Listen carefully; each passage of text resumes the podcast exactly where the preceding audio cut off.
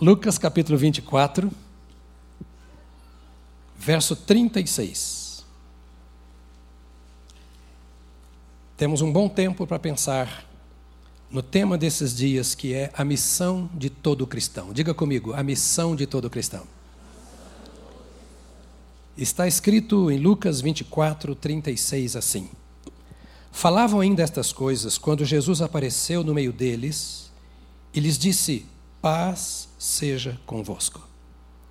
Eles, porém, surpresos e atemorizados, acreditavam estarem vendo um espírito. Mas ele lhes disse: Por que estáis perturbados? E por que sobem dúvidas ao vosso coração? Vede as minhas mãos e os meus pés, que sou eu mesmo. Apalpai-me e verificai, porque um espírito não tem carne nem ossos, como vedes que eu tenho. Dizendo isto, mostrou-lhes as mãos e os pés, e porque não acreditaram eles ainda, por causa da alegria, e estavam estando admirados, Jesus lhes disse: Tendes aqui alguma coisa de comer? Então lhes apresentaram um pedaço de peixe assado e um favo de mel, e ele comeu na presença deles. A seguir, Jesus lhes disse: São estas as palavras que eu vos falei estando ainda convosco. Importava se cumprisse tudo o que de mim está escrito na lei de Moisés, nos profetas e nos salmos. Então lhes abriu o entendimento para compreenderem as Escrituras. E lhes disse: Assim está escrito que o Cristo havia de padecer e ressuscitar de entre os mortos no terceiro dia, e que em seu nome se pregasse arrependimento para remissão de pecados a todas as nações, começando de Jerusalém. Vós sois testemunhas destas coisas. Eis que envio sobre vós a promessa de meu Pai. Permanecei, pois, na cidade, até que do alto sejais revestidos de poder. Sobre nós seja a unção do teu Espírito para a tua palavra, Senhor, nesta manhã. Que a tua presença não apenas permeie este lugar, mas brote de nossos corações, para que possamos, como era necessário aos seus discípulos, também para nós, entender as Escrituras. E tu serás glorificado em nossa vida e através de nós por isso. Em nome de Jesus. Amém. Amém.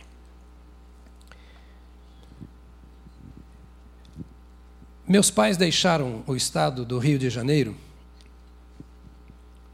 no início da década de 40 levando para o Paraná dois filhos, meus dois irmãos mais velhos, Nilson e Silas. Nilson hoje está com 81 anos, vive na Transamazônica, tem terras lá. E o Silas vive lá no Paraná, em Maringá, com o meu irmão também Isaías. Vieram os meus pais porque ouviram dizer que o Paraná se despontava como uma terra boa para a agricultura e eles, como agricultores no estado do Rio, resolveram fazer a vida no estado do Paraná. Quando chegaram no estado do Paraná, viram a terra, era a então Amazônia do Sul. Foram para derrubar matos, afugentar onças, não se assuste, matar e comer macacos, aquela história de quem está eh, fazendo as primeiras obras numa terra que está sendo colonizada. Antes de chegarem onde chegaram, passaram por alguns lugares e viram os campos. E viram que valia a pena plantar o café e fincar, plantar a sua vida nesse tipo de coisas. É interessante que a vinda deles para o Paraná foi porque eles ouviram lá no interior do estado do Rio que o Paraná era uma boa terra, que tudo que plantava no Paraná produzia, e acreditando nesta palavra, eles foram para lá. A Bíblia diz que nós somos a lavoura de Deus. E ninguém planta uma lavoura sem esperar dela frutos. E se nenhum ser humano faz isto, eu sou obrigado a imaginar que Deus também não plantaria uma lavoura sem esperar de cada árvore desta lavoura os frutos para o qual esta árvore foi designada, ela foi plantada. Paulo diz: lavoura de Deus sois vós. Lavoura de Deus sois vós. Privilégio este. Porque há muita gente que é lavoura do adversário, que tem frutos ruins. Mas o Deus que plantou essa lavoura é o Deus da graça que nós cantamos. É o Deus da bondade que nós acabamos de cantar. É o Criador e Senhor dos céus e da terra. E além de tudo isso, como se isso não bastasse, Ele é o nosso perdoador, Ele é o nosso redentor, Ele nos amou e enviou seu Filho que pagou um preço tão alto para que nós fôssemos árvores frutíferas no campo do Senhor nosso Deus. Nós somos o resultado da ideia de algum ser humano qualquer. Nós não somos aprendizes de uma nova filosofia de vida.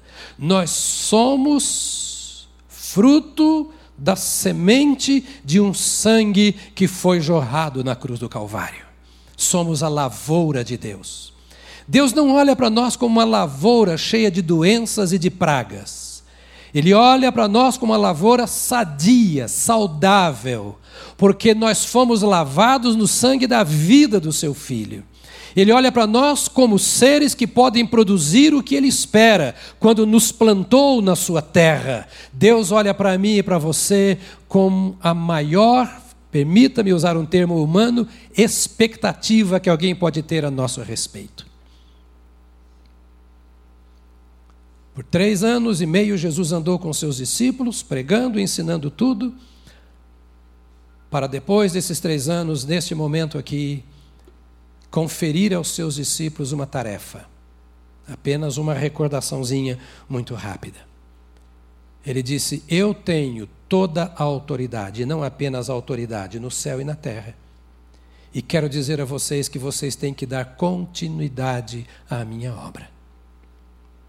Eu escolhi vocês, não fostes vós que escolhestes a mim, mas eu vos escolhi a vós. E meus amados irmãos e amadas irmãs, se algo que precisa estar em meu coração, é que de fato, no fritar dos ovos, não fui eu que fui para Deus. Ele veio ao meu encontro. Eu não conseguiria discerni-lo. Eu não conseguiria enxergá-lo no meio da multidão dos meus pensamentos, das minhas lutas, das minhas ocupações. Eu não conseguiria ver o Senhor. Mas foi Ele quem abriu os meus olhos e os seus. Foi ele que chegou e gritou bem alto: Vinde a mim, vós que estáis cansados, olhem para mim. Foi ele que disse isso. Eu, como Moisés levantou a serpente no deserto, eu serei levantado para ser o ponto de atração. Todos me verão, eu me revelarei, eu me farei ser visto. Ele disse: Esse encontro que vocês tiveram comigo foi para que vocês continuem a fazer, debaixo da minha autoridade, aquilo que eu mandei fazer. Eu quero que vocês saiam e eu quero que vocês preguem o Evangelho. Eu já disse duas, três coisas para vocês sobre a pregação do Evangelho. Eu falei que pregar o Evangelho é proclamar o amor de Deus. Eu falei que pregar o Evangelho é denunciar a causa que faz, daquilo que faz com que o pecador não experimente o amor de Deus. Eu já falei para você que pregar o Evangelho é apresentar a única saída. E a única saída é quem? Jesus. Porque Deus, este contra quem nós pecamos, mandou-nos o seu Filho Jesus Cristo como o único recurso para que os nossos pecados sejam perdoados. Hoje eu quero conversar com você dizendo que pregar o Evangelho é dizer ao ser humano, a cada um, qual é o seu papel na obra de Deus. Para que nós possamos ser essa lavoura do Senhor, nós precisamos dizer que Deus ama nós precisamos dizer ao homem, mostrar a dificuldade que ele está tendo para experimentar o amor de Deus. Precisamos ser claros ao dizer para a pessoa o caminho de saída que é Jesus Cristo. Tudo isso está nas mensagens anteriores. Repito, de graça para você no YouTube. Então não tem desculpa, se não ouviu, vai ouvir. E a outra coisa que nós precisamos, ao anunciar o Evangelho, é dizer: Deus fez isso tudo por você. Deus te ama. Deus te ama. Discorrer sobre o amor de Deus, como aprendemos nas primeiras mensagens. Para provar o quanto Deus o ama. Há sinais de Deus para mostrar o amor. E a pessoa pode dizer: Eu não estou experimentando esse amor de Deus, eu nunca experimentei isso, eu não sei o que é isso. E você vai para aqueles textos que mostrei e dizer para ele por que ele não está sentindo a presença e a ação de Deus na sua vida? É por causa do mal chamado pecado. E descrever para ele o que é o pecado. E então dizer qual é a saída. Que Jesus Cristo é a saída para aquele estado mal. Porque Deus o enviou para isso. Mas é preciso dizer: não basta saber que Deus te ama, que Deus veio para te aproximar dele, para romper esta barreira do pecado é preciso que você entenda que você tem um papel na sua salvação. Deus pode tudo.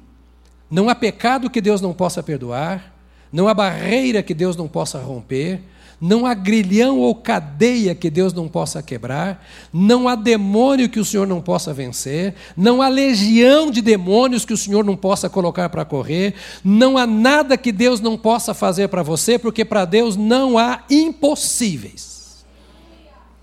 Mas há uma coisa que pode limitar esta ação de Deus: você.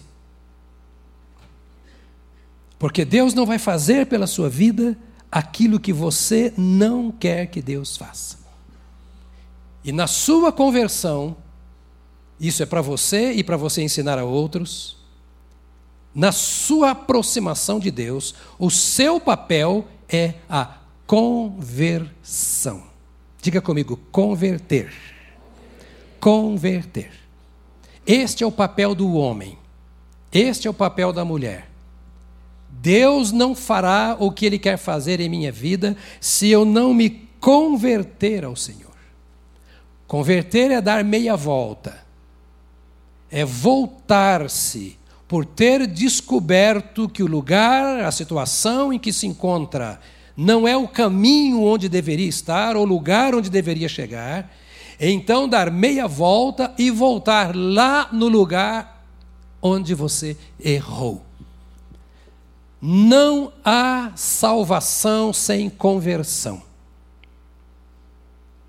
E aqui está o grande problema do crente e o grande problema da igreja. Porque nós estamos querendo gerar novas vidas sem exigir delas a conversão. Sem conversão é apenas mudança de igreja, de filosofia de vida, de posicionamento teológico e etc.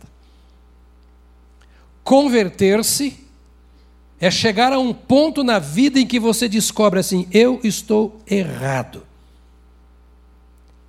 Eu estou convencido de que este caminho me leva para a perdição. Então eu quero dizer sim a esta mensagem do Evangelho que apresenta Jesus como Salvador. Eu quero dizer sim a esta pregação, que faz com que eu me volte para Jesus, deixando para trás a minha vida de pecado. Voltando com inteireza de coração para Cristo.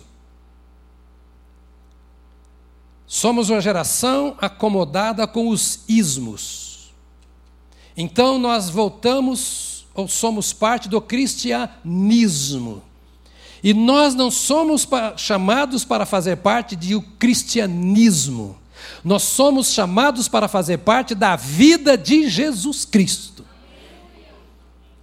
Nada contra a expressão cristianismo, mas ela não significa em totalidade aquilo que Jesus quis dizer. Porque você pode fazer parte de uma instituição, de um movimento, de uma organização que não representa na íntegra a pessoa do Senhor Jesus Cristo. Nós fomos salvos para fazer parte do corpo de Cristo, para estarmos ligados a Jesus Cristo. E se quisermos lembrar a imagem da lavoura, para estarmos ligados ao ramo da videira. E a igreja não é, o, não é a videira. A igreja é composta por aqueles que são ramos ligados à videira que produz esse fruto. A conversão é você se voltar para o Senhor Jesus Cristo e entregar-se a Ele como Salvador e como dono da sua vida. Como Salvador, Ele te salva do domínio do pecado. Como Salvador, Ele te salva da condenação do pecado. Como Salvador, Ele te salva da presença do pecado. São três coisas que têm que estar na nossa mente que significa salvação. Quando Jesus Cristo entra na vida de uma pessoa porque ela se converteu a Ele, o pecado não tem mais domínio sobre ela. A Bíblia diz isso. Não há desculpa para o crente, ah, mas eu sou, Senhor, um miserável, pobre, pecador. Não é nada. Miserável você era antes de receber Jesus Cristo, que é a riqueza, o grande tesouro da sua vida. Ah, Senhor, não dá para eu ser o que o Senhor propõe, o Senhor sabe como eu gostaria, mas as coisas não contribuem dentro da minha casa, no meu ambiente, esse mundo vil. Se você é daquele ambiente, daquela casa, daquele mundo vil, é porque ainda não se converteu.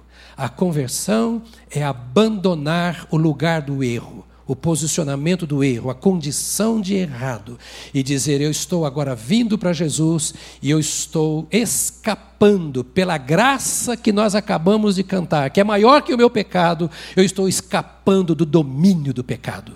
Ou seja, agora eu tenho domínio sobre o pecado, eu tenho autoridade sobre o pecado, porque esse é o evangelho que aquele que tem toda a autoridade no céu e da terra me mandou pregar do domínio do pecado, do controle e da condenação do pecado.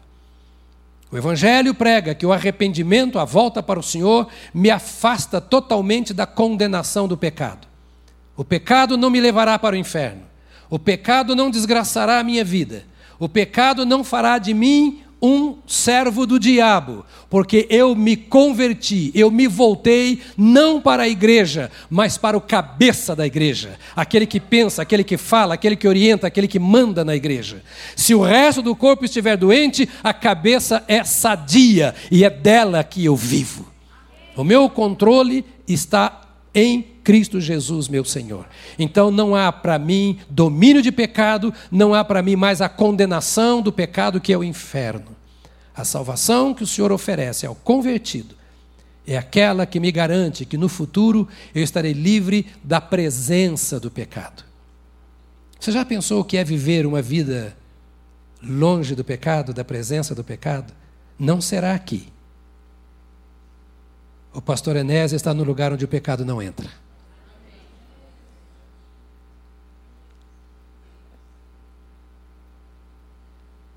O William está no lugar, seu marido, onde o pecado não entra.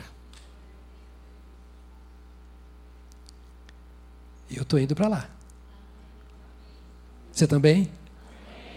Quando era pequeno, cantava Caminhando vou para Canaã. Eu estou indo para lá, por causa do Evangelho. Esse pregar o Evangelho é dizer à pessoa que ela tem que se converter ao Salvador. Arrependei-vos, pois, e convertei-vos, para que sejam apagados os vossos pecados, de sorte que venham os tempos de refrigério na presença do Senhor. Da presença do Senhor. Esta é a mensagem de Pedro no dia de Pentecostes aos judeus que estavam admirados pelo que acontecia. Arrependei-vos, pois. Arrependei-vos. Arrependei-vos e convertei-vos. Ou seja, pare de fazer o que estão fazendo. Parem de pensar o que estão pensando. Parem de defender as ideias que vocês defendem. Parem de ser religiosos como estão sendo. Arrependei-vos e convertei-vos. Vejam que não está valendo nada o que vocês estão fazendo e voltem o seu coração para o Senhor para que sejam apagados. Se é apagado, não existe mais. Apagados os vossos pecados de sorte que venham os tempos de refrigério da presença do Senhor. Ou seja, se vocês fugirem do pecado, entenderem que pecado é uma desgraça, se vocês se converterem ao Senhor, entendendo que graça é viver na presença do Senhor, vocês experimentarão tempos de refrigério. Tantas almas cansadas, aflitas, porque não têm se voltado para o Senhor que traz o refrigério. A conversão é composta de duas atitudes. Diga comigo atitude. Conversão não é nada, estou usando termos teológicos, mas não é, não é teológico. Conversão é experiência. É atitude de coração. Duas atitudes: a fé e o arrependimento. Mudar de religião não exige fé. Mudar de filosofia de vida não, existe, não exige fé. Mudar de vida exige fé e arrependimento. Há uma discussão qual que vem primeiro. Ninguém resolveu esse problema até agora e não sou eu quem vai querer resolver. Se vem primeiro a fé ou primeiro o arrependimento. Não vou discutir isso com você aqui agora. Vocês, seminaristas, aliás, fiquei sabendo hoje, parabenizo, com seu dízimo e oferta, estamos pagando pela primeira vez na história de São Paulo um curso de teologia para surdos.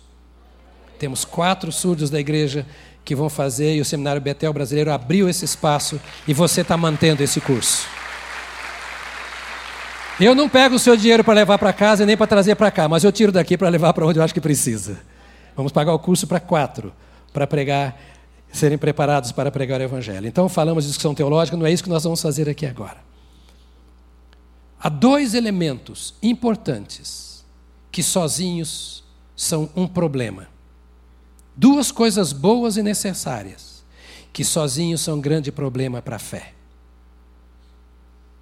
E eu queria que você se livrasse dessas duas coisas, dois inimigos: saber e concordar. Saber e concordar são dois elementos perigosos. Nicodemos olha para Jesus e vê em Jesus tudo aquilo que ele tinha lido no Velho Testamento sobre o Cristo. E eles esperavam a vinda do Cristo. E ele olha para Jesus e diz assim: Tu és mestre vindo da parte de Deus. E começa o discurso. Ou seja, pelo que eu tenho examinado no Velho Testamento, pelo que temos discutido entre nós rabinos e doutores da lei, por aquilo que os espirituais dizem que deve ser o Messias, eu vejo que tu és o Messias. Eu sei que tu és o Messias. E eu concordo com essa multidão que te procura e que te chama de Cristo, filho de Davi, tem misericórdia de mim. Eu sei disso e concordo com isso. E Jesus disse: Pois é, meu querido, mas se você não nascer de novo, você não vai para o céu, não. Você sabe e está dizendo para mim que sabe, e você concorda, está dizendo para mim que concorda, mas você não confia, você não se entrega. Você pode saber que o rapaz é apaixonado por você, moça. E você pode até por ter conversado com ele concordar, cara, esse cara gosta de mim mesmo. Mas se você não o receber, ele não será seu esposo. Se você não se entregar, ele não será seu marido. E por isso a Bíblia diz que o casamento é um símbolo entre Cristo e a igreja. A maioria das pessoas sabem, porque já ouviram que Jesus Cristo é o Salvador. A maioria das pessoas concordam que Jesus Cristo é o Salvador. E o Brasil é chamado de um país cristão, e isso quer dizer que o Brasil concorda que Jesus Cristo é o Cristo, ou seja, é o enviado de Deus, é o Messias, é o prometido no Éden. Isso quer dizer Cristo, que foi prometido para vir para salvar. Nós cantamos isso no Natal e todo mundo faz teatro e etc. Mas isso não resolve. A fé salvadora é aquela que vem do saber, do concordar, do aceitar, do confiar. João 3,16 diz isso. Quero proclamar para vocês, para que vocês saibam: Deus amou o mundo de tal maneira, que deu o seu Filho unigênito, para que todo aquele que nele ou confia. A verdade está aí. Deus ama, Deus enviou o recurso para você, mas é preciso que você confie. A fé é o elemento indispensável. Você se render. Pedro, no dia de Pentecostes, fala aquilo que eu disse para vocês aqui agora. E as pessoas perguntaram assim: O que vamos fazer então? Que faremos, varões e irmãos? Eles disseram isso. Vocês precisam crer no Senhor Jesus para o perdão dos seus pecados. E então vocês receberão a virtude do Espírito Santo. A pregação apela para a mente, apela para a emoção e apela para a vontade. Por que, pastor, você está dizendo isso? Porque domingos, alguns domingos atrás, eu disse que pregar é proclamar. Eu fiz a diferença entre pregação e testemunho. Eu gostaria muito que você viesse aos cultos que você tem vindo para acompanhar a linha de pensamento. Testemunho, comportamento, é uma maneira de falar de Cristo. Mas a pregação é o que eu estou fazendo com você aqui agora. Ela te leva a pensar, ela apela para a mente. Jesus mandou você pregar. E não se prega com a boca fechada. A palavra pregar, que é querigma no grego, é proclamar é falar. O testemunho é pelo comportamento. O testemunho é você compartilhar o que Deus fez na sua vida. Isso é testemunho. A pregação é você dizer: a Bíblia diz. Repita comigo: a Bíblia diz. Todas as vezes que você puder dizer a Bíblia diz e levar a pessoa ao texto que a Bíblia diz, você está pregando. Todas as vezes que você falar de Jesus e não disser a Bíblia diz, você está fazendo o certo, mas é apenas um testemunho, não é uma pregação. Porque pregar no grego é proclamar, querigma. E aqui o texto está dizendo exatamente isso. Quando Jesus escreve, ou quando Jesus fala e depois João escreve, assim, é para vocês entenderem as Escrituras. Porque na Escritura é que está dito que o Cristo deveria morrer, ressuscitar ao terceiro dia. A Escritura que diz isso, diz também que você deve pregar.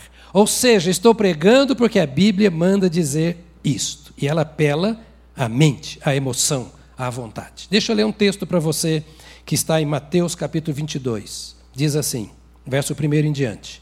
Então Jesus tornou a falar-lhes por parábolas, dizendo: O reino dos céus é semelhante a um rei que celebrou as bodas do seu filho. Enviou seus servos a chamar os convidados. Olha aqui, chamar os convidados. Isso é dar conhecimento, é fazer saber. Alguém está sendo convidado. Para o quê? Para a festa. E estes não quiseram ir. Enviou ainda outros servos com um recado se um recado, você tem que chegar lá e falar o quê? Fulano de tal mandou dizer isso. É um recado.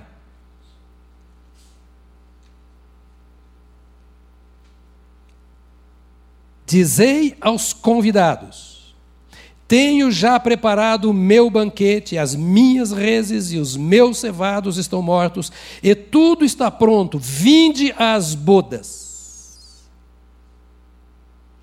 Estou mandando um recado para você, um convite. E um convite apela para a sua concordância. Eu recebi um convite na hora que cheguei no culto das oito. O filho mais novo do presidente do corpo diaconal, nosso irmão Wesley, vai se casar. E ele vai se casar, sabe quando? Eu recebi o recado. Ele vai se casar no dia 3 de março. Eu recebi o convite. Qual foi a resposta que eu dei? Não posso ir. Eu não posso impedir o casamento. Eu não posso mudar os fatos. Eu não posso mudar as decisões. O Rei Jesus veio. Deus, o Pai, mandou um recado. E o recado é este: se você quer ser salvo, você precisa de Jesus. E você vai dizer, eu vou ou não para esse casamento com Jesus. Aqui o texto vai dizer sobre isso. Mas eles não fizeram caso algum. Ou seja, nem confiança. Porque exige, se você for ao casamento no dia 3, você vai porque você recebeu um recado, você aceitou o recado e você confia que o menino vai estar lá para casar. Sim ou não? Jesus disse: O pai está celebrando o casamento do filho, as bodas. E mandou um recado para todo mundo: o pai mandou o filho e haverá uma aliança, uma união. E você está sendo convidado para fazer parte desta aliança. E você responde sim ou não a esse convite. Independentemente da sua e da minha resposta, o convite está de pé. O casamento acontecerá. Se eu for, eu ganho. Se eu aceitar o convite, eu ganho. Se eu não aceitar o convite, não importa o motivo, eu perco.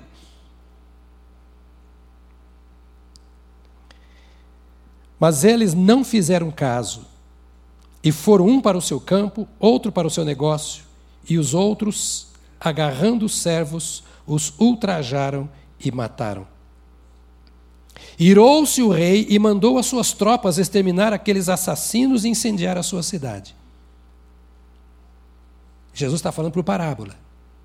Olha para mim. É uma metáfora.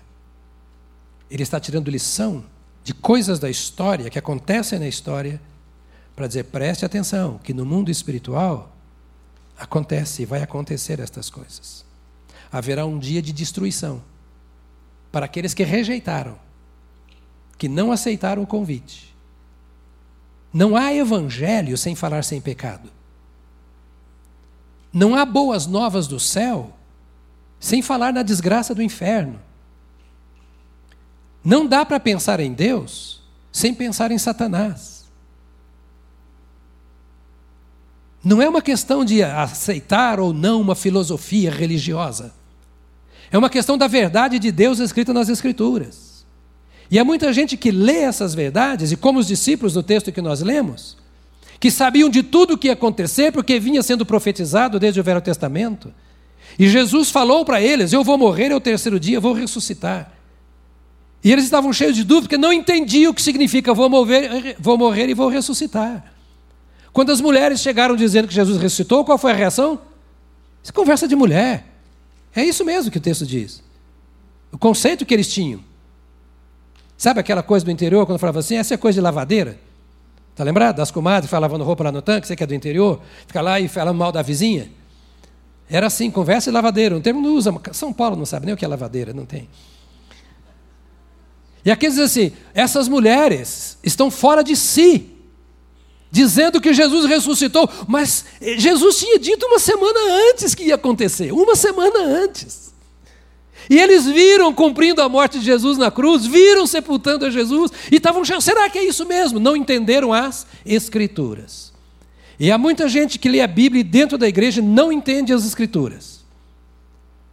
E é preciso que Jesus abra os seus pensamentos, porque a Bíblia diz que Jesus, falando com eles, abriu-lhes o entendimento. E nós não entendemos porque lemos jornal, lemos a Veja, vemos a televisão, ouvimos o professor na faculdade, conversamos com os filósofos, ouvimos todas as ideologias, mas não temos um coração e ouvidos para ouvir as Escrituras. E cremos em parte das Escrituras e não cremos nas outras. Ou ela é toda a palavra de Deus, ou ela não é nada de palavra de Deus. Um copo de leite, como as graminhas de veneno, te mata. O leite é bom, em maior quantidade, mas tiver um pouco de veneno, mata. Se a Bíblia é um pouco palavra de Deus, ou muito palavra de Deus e pouquinho só não, ela não serve para mim. Ou ela é, ou ela não é. E as Escrituras dizem isto aqui. O rei mandou as tropas exterminar aqueles assassinos e incendiar a sua cidade. Então disse aos servos: As bodas estão preparadas. Mas os convidados não eram dignos e depois as encruzilhadas dos caminhos e chamai. Diga comigo, chamai. Ou seja, não obrigue. Ninguém é obrigado. Você só anuncia que as bodas estão para acontecer. Você anuncia que há uma salvação. Você anuncia que Jesus vem buscar a sua igreja. Você anuncia que existe um céu para quem está em Cristo e um inferno para quem não está em Cristo. É preciso dizer isso. E nós achamos que estamos ofendendo as pessoas. Repito, o que eu disse domingo passado. Se você tiver um câncer e for ao médico, e há tempo para você ser tratado, e o médico não disser que você está com câncer, e você não tratar da sua enfermidade, você vai morrer, porque o médico não foi leal com você. Se ele disser e você não for se tratar, a responsabilidade é sua. Estou pegando o exagero do câncer, só para figurar. Se o inferno existe, se quem não tem Jesus Cristo vai para o inferno, você sabe disso e você não fala, você é culpado. Está aqui na Bíblia, Ezequiel diz isso, o Senhor diz. Você é culpado do sangue se você não falou. Ah, pastor, se eu soubesse disso eu não ia ser crente. Agora já era. Você já é crente. Não tem mais como voltar atrás. Melhor é você mudar de vida. E você aceitar. Você é ou não é crente? É ou não é salvo? Se é, não tem mais jeito, querido. Agora você tem uma responsabilidade de chamar. E chamar é dizer: Ei, eu estou dizendo para você que Jesus Cristo ainda está salvando, Ele ainda é o Salvador, mas um dia Ele será juiz. E aqueles que foram chamados e não aceitaram vão pagar a conta da rejeição. Você tem que dizer. Jesus falou isso, que nós temos que dizer. Estou terminando hoje ainda, tá? Ide pelas encruzilhadas do caminho e chamai para as bodas. A quem? A quantos encontrardes. Chame, anuncie. Jesus está aqui, Ele é o noivo, Ele quer você. Indo aqueles servos pelos caminhos, reuniram todos os que encontraram. Encontraram por quê? Chamaram e eles vieram ao encontro maus e bons. Olha que lindo. Ah, pastor, eu não mereço isso. Eu não mereço a salvação. Eu tenho falado em tantos lugares, e uma das razões por que eu gosto de pregar nesses lugares é porque lá eu não prego o que eu estou pregando para você. Lá eu falo para não crentes. Eu tenho encontrado gente estrelados, mas lá dentro diz assim: eu não posso ir para o céu. Não tem lugar para mim no céu. Eu não mereço o céu. Alguns já chegam a dizer assim: se eu for para o céu, vou estragar tudo lá. Eu já matei irado, eu já matei por vingança, eu já fiz isso, aquilo, aquilo. Eu sou muito mal. Olha o texto diz. Encontraram todos os que encontraram, maus e bons. Mal quer dizer aquele que não presta, que não vale nada. Você conhece alguém que não vale nada? Não vale um tostão furado? Jesus morreu por ele e mandou você chamá-lo, dizendo: Olha, se existe alguém que não faz acepção de pessoas, é aquele que se deu no Calvário em seu lugar. Mas já invoquei, como um disse, um, um, me disse uma vez assim, você não sabe quantos demônios eu já invoquei. Eu falei, azar seu e dele. Se você quiser, Jesus vence a eles, é você também agora. Evangelho é simples, querido. Eu disse que eu fico até constrangido de pregar o que eu estou pregando para vocês esses dias. Mas nós precisamos entender, porque não há como vivermos as profundidades do reino de Deus se nós não estivermos alicerçados nessas coisas que são fundamentais para a nossa vida. Uma das grandes dificuldades da igreja é que nós somos uma igreja de propaganda. Vem que Jesus vai fazer, vai curar todas as suas enfermidades, vai resolver todos os seus problemas. Você vai entrar aqui pobre, vai sair daqui rico. Jesus vai fazer, não sei como fazer. Isso não é evangelho. Evangelho é arrependa-se do seu pecado e venha para Jesus e deixa o resto com Ele. Abandone o lixo espiritual, o lixo moral. Isso é evangelho. Evangelho não é mudar de profissão, não é mudar de status. Evangelho é mudar de vida.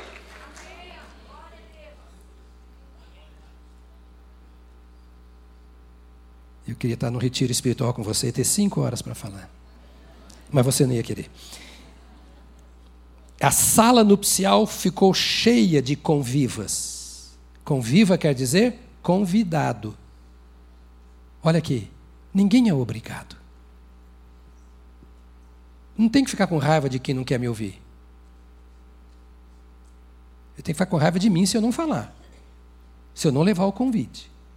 A sala ficou cheia de convidados, cheia de convidados. Mas entrando o rei para ver, para ver os convivas, na minha tradução é mais velha, ou os convidados, notou ali um homem que não trajava veste nupcial e perguntou-lhe, amigo, como entraste aqui sem veste nupcial? Ele, porém, emudeceu. Ou seja, o convite para as bodas estabelece uma condição. Não é de qualquer jeito que você entra nessa festa. Uf, que peso, hein, pastor? Ai, deu. Rapaz, você ouviu o convite para vir? Sim, eu ouvi. E veio. Tentou aqui. Desse jeito? Eu recebo muitos convites. Tem uns que dizem que eu tenho que ir de terno. E quando falo terno, tem que ter gravata. Social. Outro esporte fino. Outro vai do jeito que você quiser. Tem convite que não fala nada. Significa também, do jeito que você vier, tá bom este convite para as bodas do Cordeiro, da qual eu vou participar. Você vai? Não é orgulho dizer isso, não. Eu vou pela graça, que é maior que meu pecado. Eu vi o convite, não sou doido. Aceitei na hora. Que é loucura não aceitar. Mas esse convite exige uma condição. A roupinha tem que estar limpa. Fedido não entra lá. Pastor, eu vou perder a minha salvação? Se você tem essa dúvida, é melhor você aceitar Jesus. Eu não tenho a menor dúvida de que sou casado com Solange. Nenhuma. Também não tenho dúvida que eu estou vivo. A salvação é isso. Ou é ou não é. Não é pôr o terno da igreja e vir para a festa nupcial. A salvação é você ter se arrependido daquela vida podre muitas vezes, suja, ou de mera religiosidade, embora boa pessoa, e ter voltado para o Senhor e dizer: Senhor, quantas vezes te cultuei sem me relacionar contigo? Quantas vezes falei do Senhor? Oh, meu Deus, me ajuda, graças a Deus, Deus te abençoe, vai com Deus. Mas o Senhor não significava nada para mim, a não ser aquele Deus do céu. Como se fosse um amuleto a quem eu recorria todas as horas de luta, de necessidade. O Senhor era o meu pronto-socorro, o meu SAMU, Toda hora eu tinha que correr para lá. Olha, vamos, vamos rezar, vamos orar, vamos, vamos fazer uma prece para Deus abençoar. Era esse o Deus, mas agora eu passei por uma experiência, eu ouvi o teu chamado, entreguei a minha vida ao Senhor, eu me arrependi e vim. Isto é ser salvo, do contrário, é estar na festa sem a salvação. Então o rei disse aos servos: Atai-o de pés e mãos e lançai-o nas trevas exteriores. Ali haverá o choro e o ranger de dentes, pois muitos são chamados, mas poucos os escolhidos. O objetivo da pregação é levar o ouvinte a tomar uma decisão, sim ou não para Jesus. Isso é muito importante. Sim ou não para Jesus. O que você tem pregado? Vou ler três versículos e encerramos. Porque que, se com a tua boca confessares a Jesus como Senhor, e em teu coração creres que Deus o ressuscitou dentre os mortos, serás salvo. Pois é com o coração que se crê para a justiça, e com a boca se faz confissão para a salvação. Romanos capítulo 10. Palavras fortes. Confessar, crer, com o coração crer, com a boca fazer confissão. Essa, esse é o seu papel. Esse é o papel da pessoa que quer vir para o Senhor Jesus. Atos 16 diz assim, verso 30 e 31, Senhores, que me é necessário fazer para me salvar? Responderam eles, crê no Senhor Jesus e serás salvo, tu e a tua casa. Eu gosto, Paulo, não ter dito assim: olha, vem cá e dá o dízimo, porque aí você vai ser salvo. Quando eu dou meu dízimo, não é para ser salvo, não é para ser abençoado. Tem nada a ver uma coisa com a outra. Crê no Senhor. Se você for dizimista, crendo em Jesus, você vai ser salvo. Se você for dizimista não crendo em Jesus, o seu dízimo vai ser uma bênção para a igreja, mas você vai para o inferno. Eu prefiro que você não dê o dízimo e vá para o céu. Se tiver que fazer a escolha, crê no Senhor Jesus e será salvo tu e a tua casa. E o último verso, Atos 2, 21 diz: E acontecerá que todo aquele que invocar o nome do Senhor será salvo.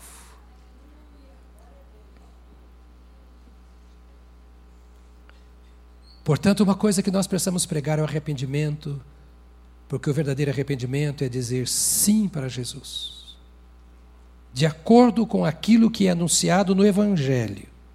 Sim para aquilo que é anunciado no Evangelho.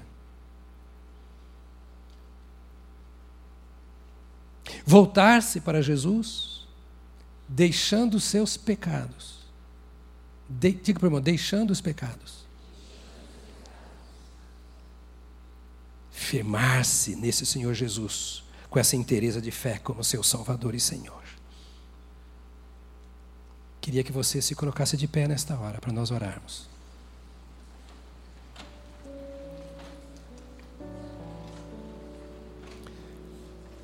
Você me daria uns minutinhos para a gente cantar juntos? Pode? O pessoal da banda está aqui? Tá? Vem cá. Eu queria que você pensasse agora um pouquinho. Eu, eu preciso fazer esse apelo agora, dizendo a você assim: todos nós estamos com fome, amém? Se alguém não está, está doente, tem médico aqui, eu vou te ajudar. Mas a fome da alma precisa ser mais considerada do que a do corpo. Daqui a pouquinho você come. Come um milhozinho ali na saída, sei lá o que, vai. Mas eu queria um tempinho agora com você. Pregar o Evangelho é falar de arrependimento, é falar de fé. Como está a sua vida?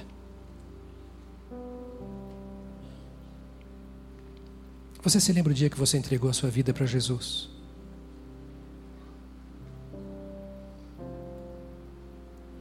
Se você não se lembra, ou se você não fez, a hora de fazer agora. Dizer, Senhor, eu sei que eu tenho dificuldades que estão corroendo a minha vida espiritual. E eu tenho procurado uma maneira de escapar disso e não tenho conseguido. Eu não estou dizendo de grandes pecados, eu matei, roubei. Não. O maior pecado, ouça, o maior pecado é não dizer sim a Jesus. Porque enquanto eu não digo sim para Jesus, a porta para o relacionamento com Ele está fechada. Porque eu não aceitei o convite que me foi feito. E quem faz o convite é nada menos do que o Deus que o enviou para ser o meu Salvador. Não dizer sim para Jesus é dizer não para Deus. Deus dizendo: Eu mandei o filho para te salvar e você não quer. E também não é um simples vir aqui à frente ou alguém orar por você. É uma decisão de coração. Não é um gesto meramente físico, é espiritual. E eu vou convidar você, já se prepare, porque Deus tem uma bênção muito grande para você se você quiser nesta manhã. Talvez eu batizei uma missionária minha num pastorado anterior, porque ela foi batizada ainda adolescente e chegou à conclusão depois do seguinte: eu já sou missionária e nunca te entregue a minha vida para Jesus como eu deveria ter entregue. Eu quero ser batizada agora, porque quando eu fui batizada, de fato eu não era convertida. Eu a batizei já missionária. Talvez você esteja aqui e foi batizado, mas você fui batizado porque meus pais me levaram a batizar, eu cresci numa igreja, eventualmente eu atendi lá, mas no seu coração você não tem certeza da vida eterna. Esta é uma hora para você vir para Jesus, para você entregar o seu coração a Cristo. Nós vamos cantar. E se você quiser, eu vou estar aqui à frente agora. Enquanto nós cantamos, você virá aqui dizendo: Eu quero que vocês orem comigo, para que Jesus perdoe os meus pecados para que a minha vida seja transformada. Eu quero deixar esse fardo que está sobre os meus ombros aqui agora, para que Jesus transforme a minha existência. Vamos começar a cantar. E se você quiser, pode vir. Enquanto cantamos, eu estarei aqui.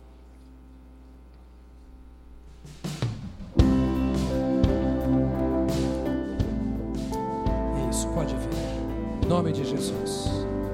Pode vir. A igreja canta e ora nesta hora. Vem, querida.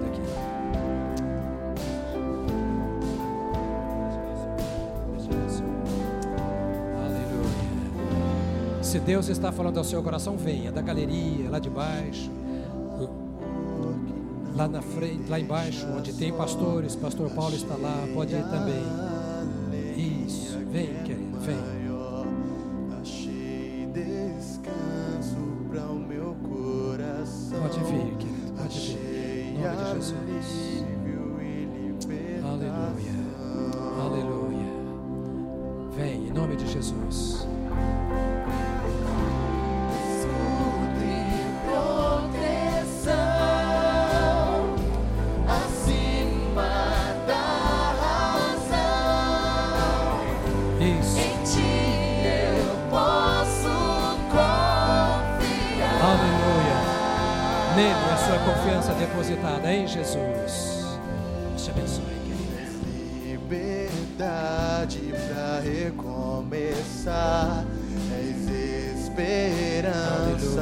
Continuar. Venha, querido, em nome de Jesus. Meu abrigo quando a chuva vem. Glória a Deus. Eu deixo tudo e corro Amém, para Jesus. ti.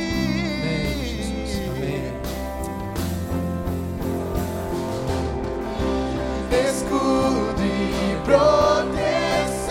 Ainda há tempo para você vir. Vamos orar juntos.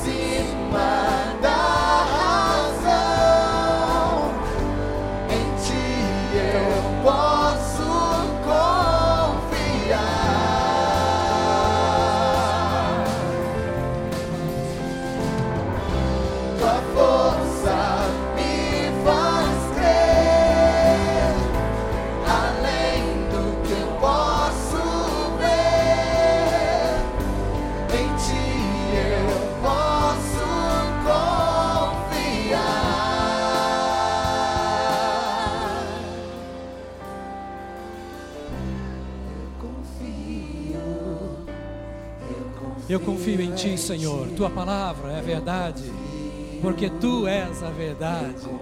Glória a Deus. Glória a Deus.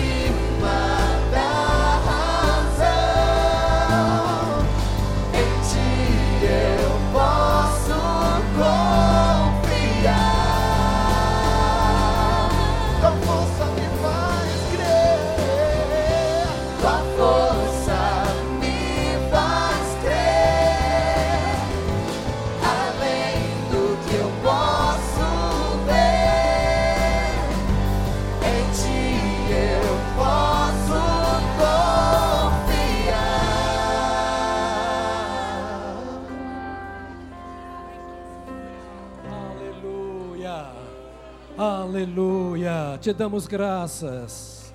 Te damos graças. Te rendemos louvores. Em ti confiamos. A tua palavra é a verdade que sai do teu coração, da tua boca, que nos resgata, que nos limpa, que nos lava, que nos perdoa. Te louvamos pela tua palavra e pela palavra encarnada, o Verbo Jesus Cristo que se fez homem e se entregou pela nossa salvação, pela nossa redenção. Te louvamos por estas vidas aqui à frente agora. Nós as abençoamos em nome de Jesus. Deus de toda graça, Senhor da nossa vida, põe tua mão sobre cada cabeça aqui agora. E, ó Deus, abençoe, abençoe, abençoe, abençoe. Desfaça qualquer coisa do mal. Quebre, ó Deus bendito, toda corrente, toda cadeia. Desfaça toda aliança que não foi feita com o Senhor. Perdoa o pecado. Sopra pelo teu espírito a paz e a graça ao coração.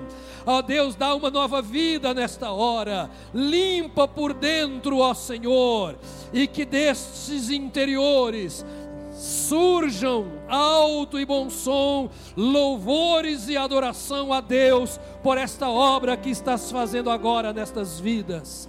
Senhor, perdoa os pecados e encha-os de ti para a tua glória e escreva os seus nomes no livro santo da vida, em nome de Jesus Cristo. Amém, amém, amém, aleluia, aleluia, glória a Deus. Eu, eu vou usar fazer um pedido a vocês que estão aqui na frente, ainda que leve uns minutinhos a mais. Eu quero dar uma Bíblia para vocês, para vocês levarem a Bíblia para ler em casa. Você vai ler a Bíblia. Comece com Mateus e vai embora lendo, tá bom? E nós vamos anotar o seu nome, porque temos o compromisso de orar por você. E alguém, olha bem, é alguém vai ligar para você. Sabe por quê? Eu tenho 13 netos, cinco filhos. Todos eles, quando nasceram, nós tivemos que cuidar deles. Tirar a caquinha, dar comidinha, alimentar. Quando a gente começa a andar com Jesus, é como uma criança que nasceu de novo. A Bíblia diz: se alguém está em Cristo, é nova criatura. Se você quiser e aceitar, nós queremos, à luz da Bíblia, instruir a sua caminhada em Jesus. É por isso que vamos anotar seu nome. Alguém vai ligar, você aceita, quer que ore por você, alguma instrução, e você está livre para dizer sim ou não. Então, por favor, não dê o número de telefone errado, não. Tá bom? É, você pode, se não quiser, você fala, não, eu não quero. Se você quiser, fala, quero. Aí nós vamos caminhar e vamos te ajudar. Tá bom assim? Pode ser? Por favor. Caminhe aqui com essa turma toda linda que está aqui para você receber a Bíblia e nós anotarmos então o seu nome e o seu telefone. Enquanto eles descem, queridos, vamos dar as nossas mãos. né? Dá um aplauso ao Senhor antes. Um aplauso ao Senhor. Um aplauso ao Senhor. Louvado seja o nome do Senhor. Deus abençoe a vocês. Todo fardo o Senhor lançará por terra. Todo fardo, todo fardo. Dê a mão, querido, a quem está do seu lado. Ontem nós tivemos dois encontros pela manhã, um com a liderança do Kids, lá embaixo, ao mesmo tempo aqui com a Marília e a sua equipe para trabalhos, instrução sobre discipulado. Quero dizer a você que uma das maneiras de pregar o Evangelho e aprender é começando a cuidar de novos convertidos. E nós temos um alvo. Estamos já além da metade. Queremos 600 membros da igreja discipulando. Se você não se apresentou ainda, Marília fica aqui na frente com mais alguém, daqui a pouquinho, aqui no primeiro banco. Olha, eu quero ser treinado. Nós queremos te capacitar para cuidar, porque nós não podemos pregar e brincar com a pessoa que estamos pregando, concorda? Ela pode não querer, mas nós precisamos dar recursos a ela para que ela continue sendo alimentada na fé e você pode ser uma dessas pessoas e nós estamos prontos a cooperar com você ou você cooperar conosco, não sei, é toda a mesma coisa para continuarmos cuidando dessas pessoas em Cristo Jesus dentro da sua disponibilidade de tempo. Uma hora na semana para isso, ok? É a fome, fecha os olhos e não desmaie. Deus, obrigado por esta manhã. Que esta palavra simples seja uma semente no coração de cada uma das tuas ovelhas. Nós queremos ser cristãos de verdade, imitadores de Cristo. E tu nos deste autoridade poder e responsabilidade para isto. Então que esta palavra domine a mente e o coração deste teu rebanho durante esta semana. Não deixe nenhuma semente se perder Senhor, não deixe que o inimigo roube esta palavra, e nem deixe que ela se esfrie no coração dos teus filhos. Ó oh Deus, em nome de Jesus, traz um avivamento de evangelização nesta casa. Fome e sede de gente salva, tirada do inferno e colocada no Senhor. Que vejamos já pela fé a nossa família salva, o nosso ambiente de trabalho transformado pela tua presença Dá aos teus filhos o conhecimento e discernimento da tua palavra para pregarem a tua palavra aos seus parentes e amigos. Que esta semana seja de renovação espiritual para o teu povo. Deus bendito no sábado, como, quando começaremos as nossas atividades desses dias de carnaval. Vem com o teu rebanho e encha-nos com o teu poder e a tua presença. Transforma-nos e usa-nos em nome de Jesus Cristo. Amém. Amém, amém, amém. Aleluia. Deus te abençoe. Deus te abençoe. Uma semana rica da presença do Senhor.